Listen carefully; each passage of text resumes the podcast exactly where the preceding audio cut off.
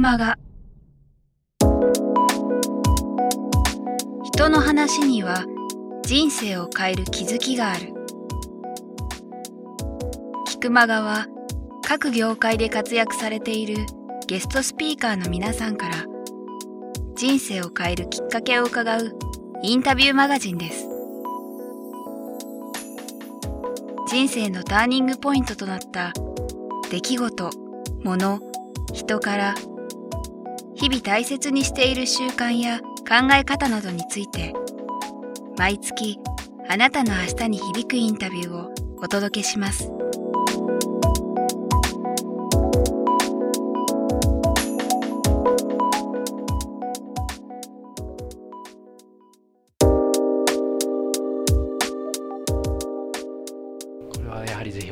私もいろんな、まあ、歌手の方からその芸術家の方からいろんな方にやっぱり聞きたくなっちゃうんですけど加藤さんその一概にはいないかもしれないですけど今までたくさん曲作ってきた時に例えば今事務所お邪魔してますけど、うん、この決められた例えば空間とか、うん、えー、時間とか何かの時に結構やっぱり着想して曲詩が生まれてるかとか もう全然関係なくていつでもよみたいなどういう？いつでもですよいつでも。やっぱりいつでもですか？Anytime anywhere ですよ結局曲を着想するということはね、はい、仕上げるのにはやっぱり楽器が必要だったりしますよね、はい、だけどきっかけはかなり自由ですね、うん。うん、それってなんか降りてくるんですか？何かが。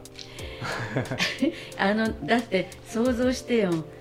最初に1年間で歌手復帰した時私赤ちゃん生まれておっぱい飲ませながらだったわけ曲作りが。ちょうど子供がまだ8ヶ月っていう時に歌い始めてるから。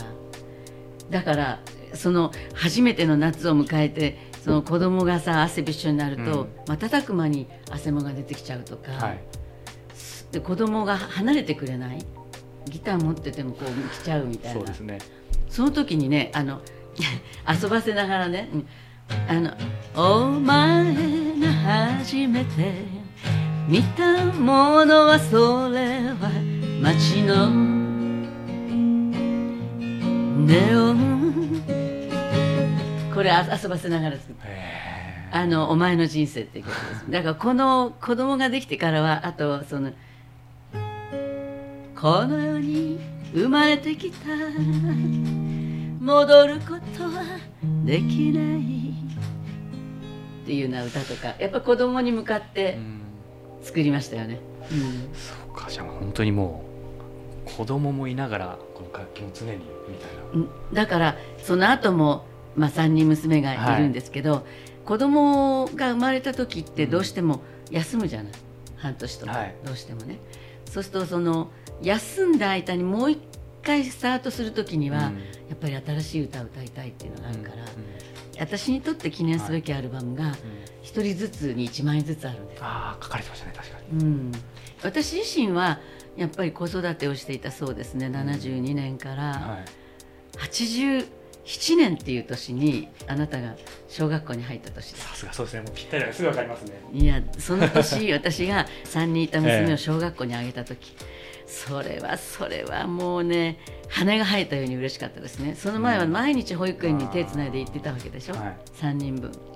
それはねあの精神的にもまだ小さい子供がいるっていうことに対するプレッシャーが強かったですし、はい、すっごい嬉しかったですよ。その時ね100万本のバラを歌っていた頃ね。その時初めて、はい、私はあなたのママではなく、歌手加藤時子なのよっていう向き合い方をしたわけですよね、うん、それがもう一つの私の歌手としての転機です、うん、だから母であり、はい、まあ、妻であり、うん、歌手であるっていう、はい、それは全部が合わさってやっぱり歌手なんですね本当は、うん、で母である部分とか、はい、妻である部分とか、うん、いうことがあの歌につながるんで、うん、全然別々のものではない。物理的にはこの3つは分かれてるけども、はい、気持ち的には歌手である部分が全部をこう包んでくれてるものだったと思うんですね。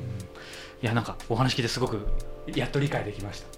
もう今答えいただいたのかなと思うんですが人生そのものを。一つやっぱりそのターニングポイントを挙げるとしたらもう先ほどお話あったかもしれないですけど。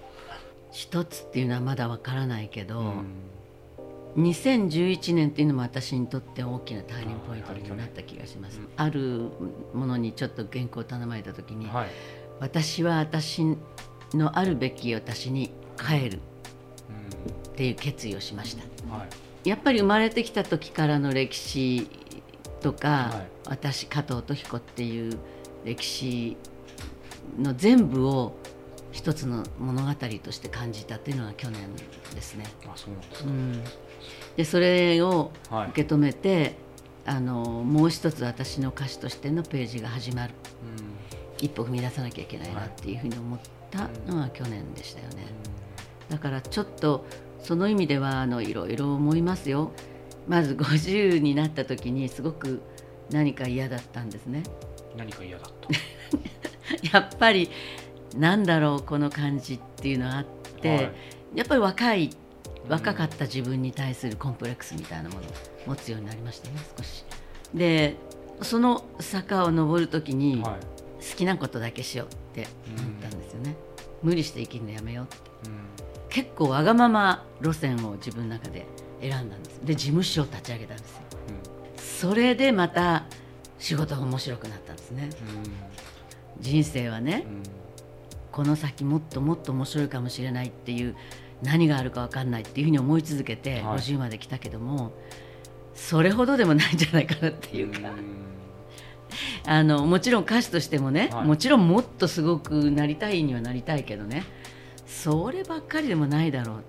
だからそしたら人が生きていくっていうのは人生半分前半後半があるとしたら、はい。後半どうすんのっていうね。だから少し味わってもいいんじゃない？自分の過去も、過去をもう一回味わってもいいし、坂道降りる感じではい。行ってみたらどうかしらっていうふうに思いました。あーずっと登ってきたけど。うん、でもっと面白かったのは自分の子供が50をもう一回戻る感じになった時に今私32なんですけど。あ同い年じゃないですか。そうだから私の3番目の子供がこれから私を越していくんですよね、でもうすぐ私は20代に突入するわけ。それはとてもいいアイディアだった。結局ねすっごく若い人との出会いが増えましたよね。これは私は子供に感謝してます。うん。うん、結果的に私が少し50代から戻るような気持ちで生きようって、はい。好きなことだけしようって思って、はなんかこの歌手として大御所みたいになっていっちゃうのは嫌だなっていう、気楽にはい。今ここでデビューしたとしたら私って何者なのかうんみたいな感じでやっていたいなっていう感じでずっとやってきたらすっごくやっぱり若い人との接点が増えましたね。あの今ちょうどねうん。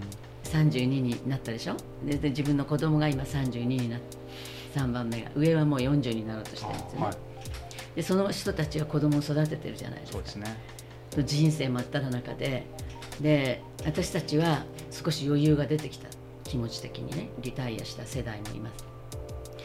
でやっぱりねこのこの2つの世代が今激突してるんです実は、激突？うん。うんで私はこのさっき言った50より向こうにどんどん行っちゃうんじゃなくはい。戻ってくるって考えをしたことが正しかったなと思うのは、今一緒にいよう一緒にいるっていう感覚がすごい強かった。32の人と同じ、で子供まあたまたま娘だったっていうこともあるんだけど、はい。自分が子供ができたりした時に初めて私を母親として認めてくれましたね。あそうなんですね。うん。仲が良くなりました。あそれまではやっぱり母と娘の中に少しこうちょっとな影響されたくないとか支配されたくないとか、うんうんちょっと距離を空けたいなとか、はい。そういうのは用心深い感じが3人とも持ってましたよね、ーあそうなんですか。うん、だ人間ってすごい打算的なものであって、うん。使えるとなったら使うんですよね。親子ほど意外とそそれリアルかもしれない。親は使いたいでしょ。うん。ね知恵も持ってるわけだし、うん若干手伝ってもくれるっていうか、そんな打算もあると思いますけど、うん。嬉しいことに、まあ、若干距離が縮まりました。僕らの世代って生まれた時から、まあ、それこそ不況やらバブルも崩壊しててな何にもあんまりその経済成長もしてなくてで最初から、まあ、物は確かに恵まれてますけどなんか何にもなくてその上去年の震災があってみたいな感じ。だからなんか嬉しい？僕嬉しいでしょ、はいそうそうなんです。今ちょっと言葉をどう言おうかなと思うんですけど、うん。実は、うん戦後の何もないところとはちょっと意味が違うかもしれないですけどゼロだからすごく自由で,、うん。で僕自体もずっとサラリーマンやってるんですけどそんな感じで3年ぐらい前に全部投げ出してさっき加藤さんがおっしゃったそのお子さんが小学校上がった時っていうのもそうでしょうしその後の50代の時に事務所でと作った時もそうだと思うんですけどまさにその羽自分の羽を開いたみたいな感じでやってるから、そういいいいや。今確信に触れましたね。本当にね正直言うとあの私の母たちも戦後いろいろ辛かったと言いますよね。だけど嬉しそうでしたよ。子供心に。とってもあの世代はうん。危機として生きてたと思うんですよ、やっぱり面白いんですよ自分の人生をじゼロから作るということは。だから私は今被災地にいる中学生高校生たちに希望を持ってほしいんですよね、うん。そんなゼロから自分の人生を設計するなんてなかなかできるもんじゃないんでいやすよ本当そうなんですよね。でも文句ばっかり言ってるし大人の人たちは、まあ、それはそれはそれは、うん。もうそれはもう言語に筆舌し尽くしがたいですよ。過去がなくなっちゃったわけだからね。だけど考え方によってはそのわどっちにしても若い人は自分はゼロから人生作るわけだし、はい。重しがなくなったようなもんで、逆にねとてものびのび生きてほしい時代なんですよね。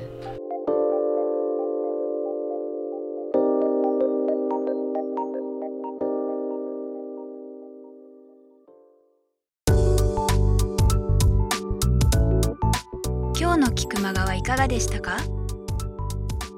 鳥越俊太郎さんや渡辺美樹さんら過去にお届けした120人以上のインタビューはすべてウェブサイトから無料でお聞きいただけます。URL は k i q m a g a c o m キクマガ .com です。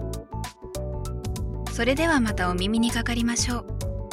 ごきげんよう。さようなら。